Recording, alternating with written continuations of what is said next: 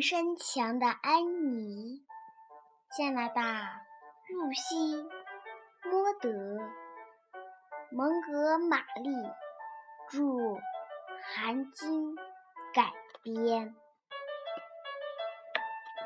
故事开始，第一章。故事开始。六月初的一个下午。林德太太像往常一样坐到了窗前。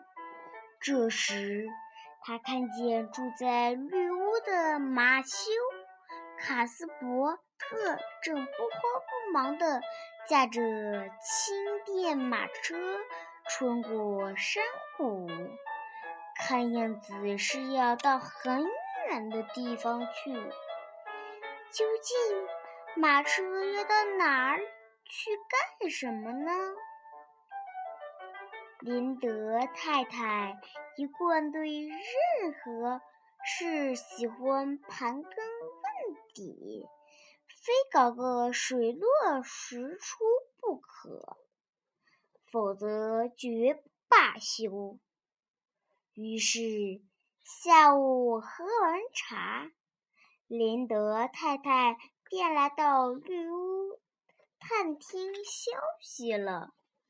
刚一进门，林德太太就将桌子上的每一样东西都在脑子里过了一遍。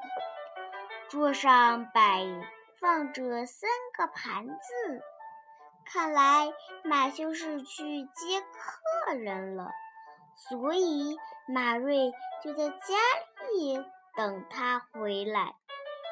晚上好，玛瑞拉，活泼的、活泼的打着招呼。快来坐吧，家里人都好吗？谢谢，他们一切都很好。下午我看到马修出门了，以为你身体不舒服。他请他去请大夫了，所以就过来看看情况。马瑞拉微微一笑，因为他早就想到，只要林德太太看到马修出门，一定会跑来问个究竟的，所以早早就在门前等待他来了。不是的。我身体很好，我哥哥是去车站接一名小男孩。我们向孤儿院申请领养他，他今天黄昏就会坐车回来。你们俩怎么会异想天开要这样做呢？林德太太用不赞。的语气盘问着：“那怎么是异想天开呢？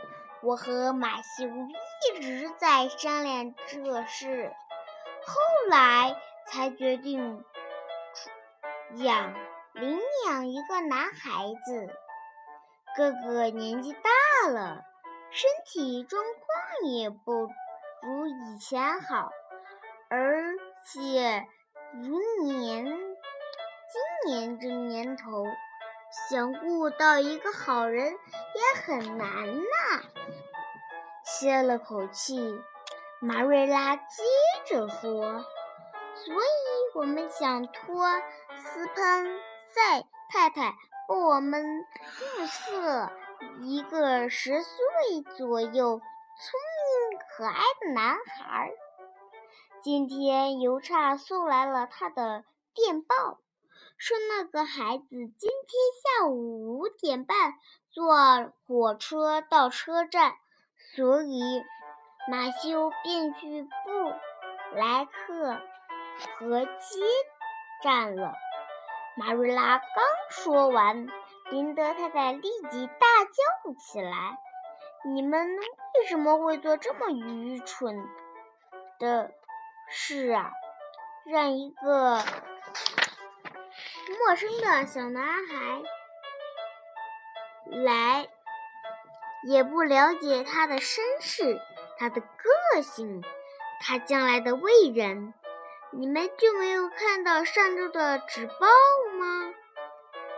报纸吗？有对夫妻在睡觉，差点就被从孤儿院领养的男孩给故意放火烧死。千万别做这件事，一切从长计议。是的，我认承认你的话很有道理。我也想过安全方面的问题，不过一旦马修下定决心，我也扭不过他。